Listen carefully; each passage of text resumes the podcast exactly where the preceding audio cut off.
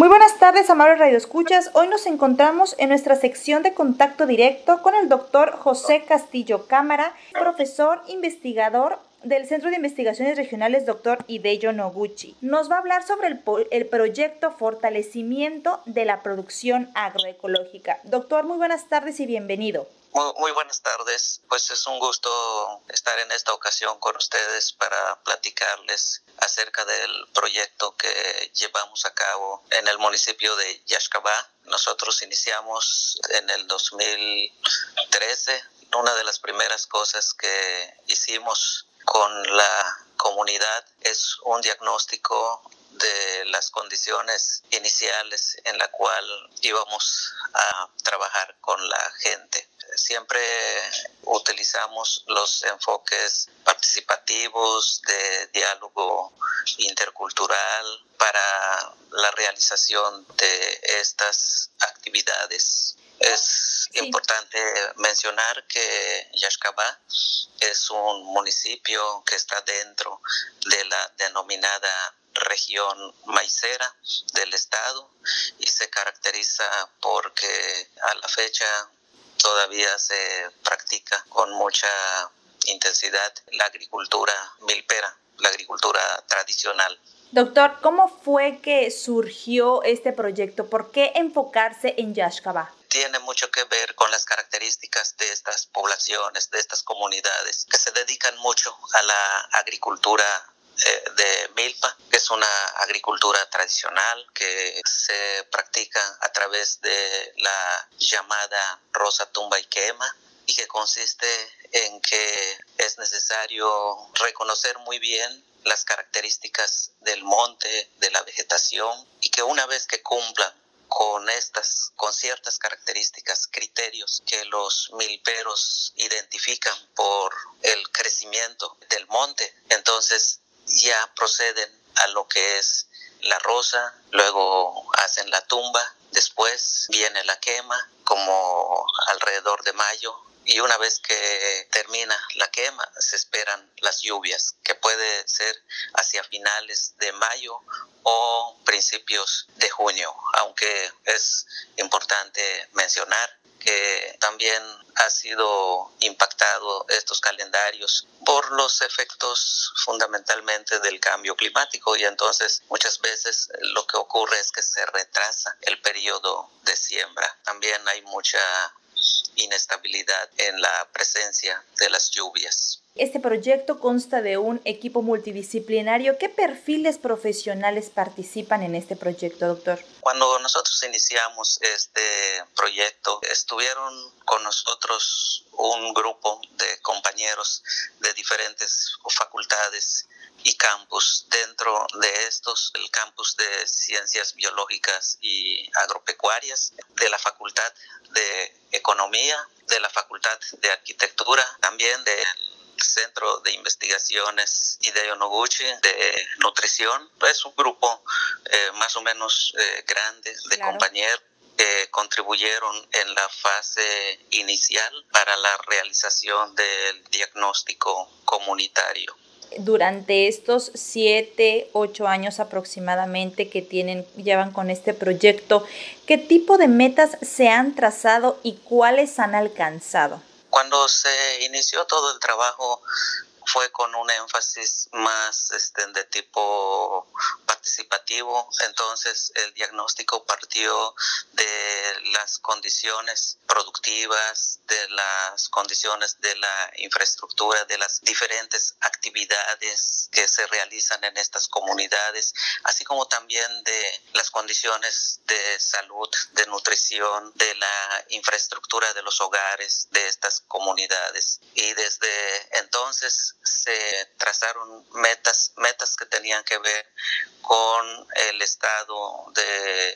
de la salud de la gente, de la vivienda, pero también con la producción. En lo que respecta a la producción, se definieron como metas estar generando opciones de producción que pudieran fortalecer la producción de la milpa y del solar y en este sentido se tienen avances muy significativos en lo que es la propuesta de la integración de diferentes prácticas agroecológicas, de varios principios agroecológicos que tienen la finalidad de fortalecer la base alimentaria de estas comunidades.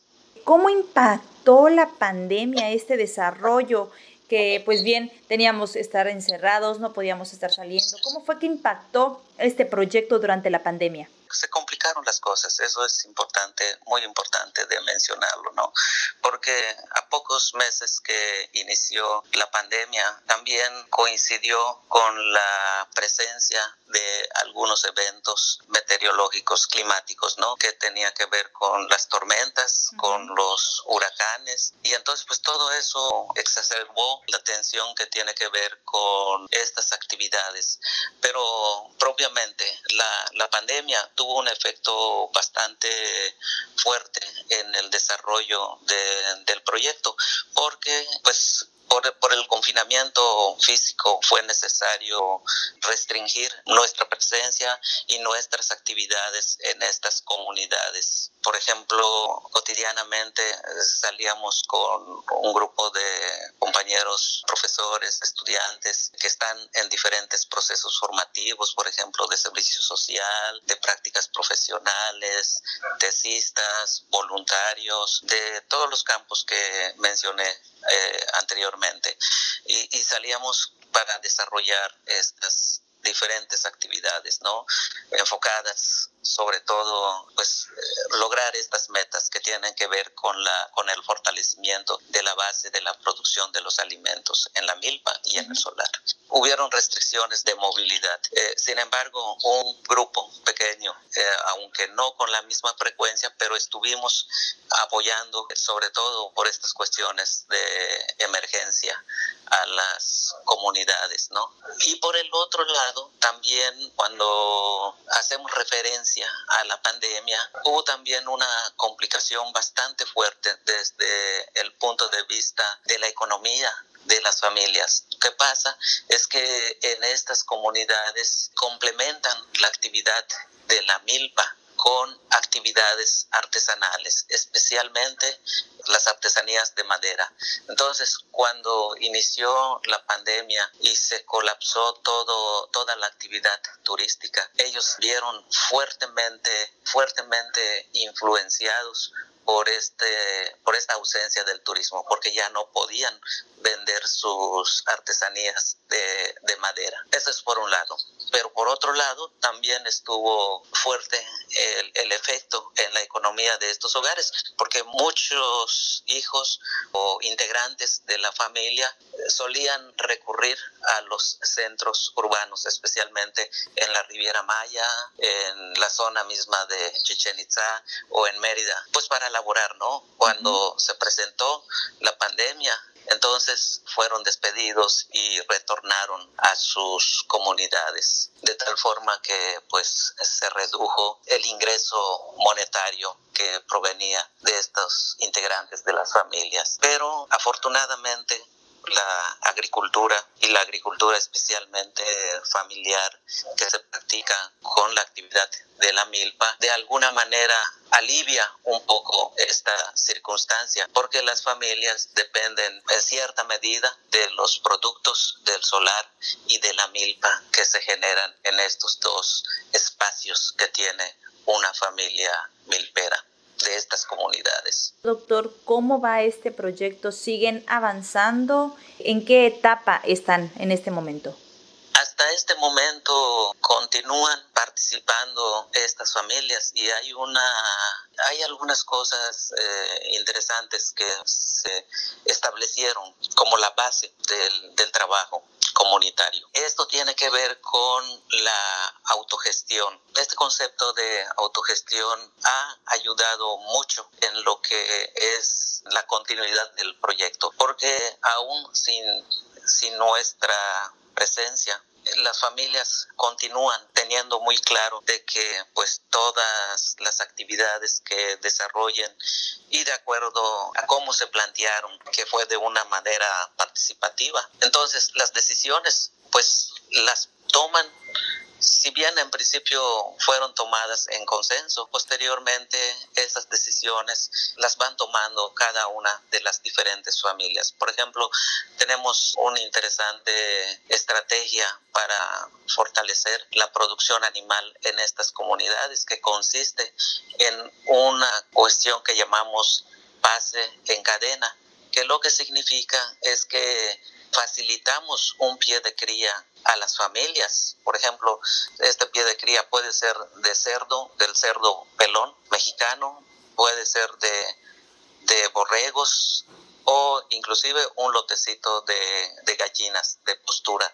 ¿Y qué es lo que pasa? Una vez que nosotros le damos, facilitamos este pie de cría, existe el compromiso en cada familia de que después de un determinado tiempo regularmente se ajusta al ciclo reproductivo de los animales. Entonces, después de este ciclo reproductivo, tienen que devolver al proyecto un pie de cría con características similares a las cuales se les entregó y la finalidad es de apoyar a otras familias. En este momento hay comunidades que han terminado con uno o con dos ciclos, en donde participan por lo menos 20, 25 familias y han completado casi dos ciclos y casi están yendo por un tercer ciclo. Y hay otras comunidades donde están en un primer ciclo, es decir, a las familias que se les entregó por primera ocasión, casi todas han devuelto estos animales para apoyar a otras familias. Y lo que tiene de interesante esta estrategia de apoyo a las familias es que cuando hablamos de la sostenibilidad de los proyectos, quedamos muchas veces en la incertidumbre porque no sabemos qué es lo que puede ocurrir. Tratamos en lo posible de hacer un cambio también en la forma de, de, pensar de las familias, en el sentido de que se les da este pie de cría, pero no es como, como un regalo, no es como una donación, sino que existe el compromiso de su devolución para poder apoyar a otras familias.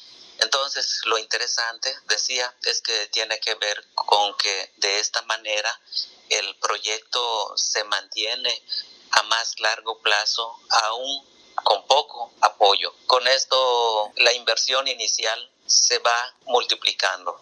Claro, con eso, con esa ayuda que ellos regresan, ustedes pueden tomar eso y ustedes dárselo a otras familias, ¿no? Y así van a acrecentando este proyecto. Sí, efectivamente. Eso es por, por un lado.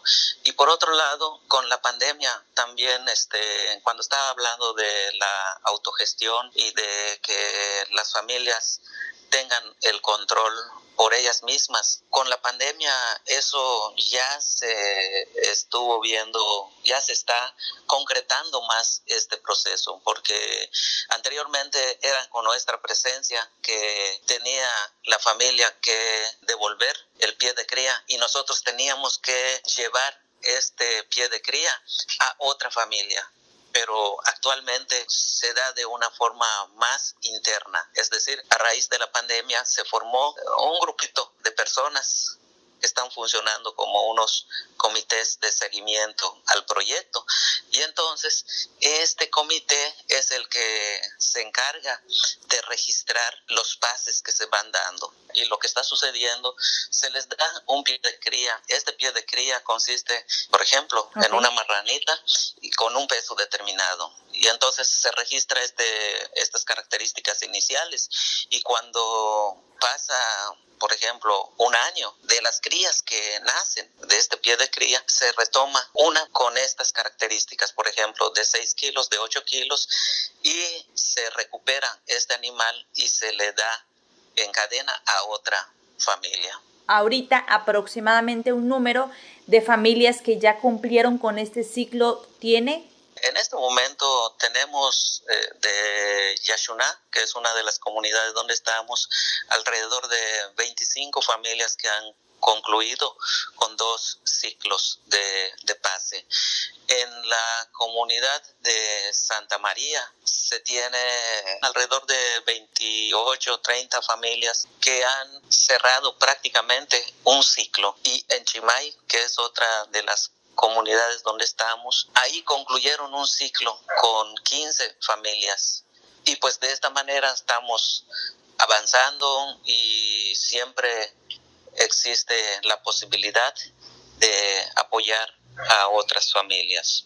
Eso es en cuanto a la producción animal. Y la producción animal pues es fundamental para producir la proteína en los solares, la proteína que requieren las familias con este, en la producción de cerdos. Pero en el caso de los, de los borregos, que no es tan cotidiano su consumo en las familias milperas, lo que hacen es venderlas y comprar otras cosas que sí requiere la familia. Ya tenemos gran avance con esto, pues estaremos en contacto con usted, doctor, para que nos indique cuántas ya han terminado en total y qué es lo que sigue para, para estas familias, doctor.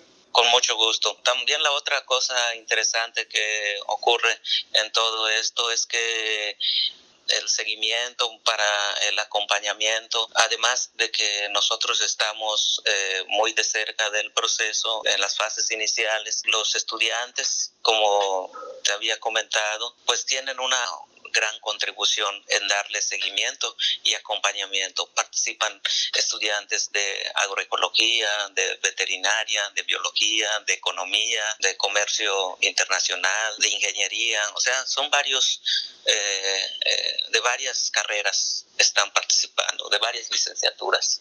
Es amplio el panorama que se tiene como equipo, tanto profesores, investigadores, como jóvenes de distintas licenciaturas. Nada más también para agregar, eso es en cuanto a la producción animal eh, trata, ¿no? Pero también tenemos trabajos enfocados a fortalecer la producción de alimentos de la milpa. En este respecto, hemos estado apoyando a las familias con la distribución de muchos materiales genéticos que se han perdido. Estos materiales genéticos tienen que ver con semillas de maíz, semillas de calabaza, semillas de distintos frijoles, por ejemplo, ibes, xcolibul, mejembul, este, este, frijol arroz, eh, espelón, diferentes, eh, diferentes variedades de espelón.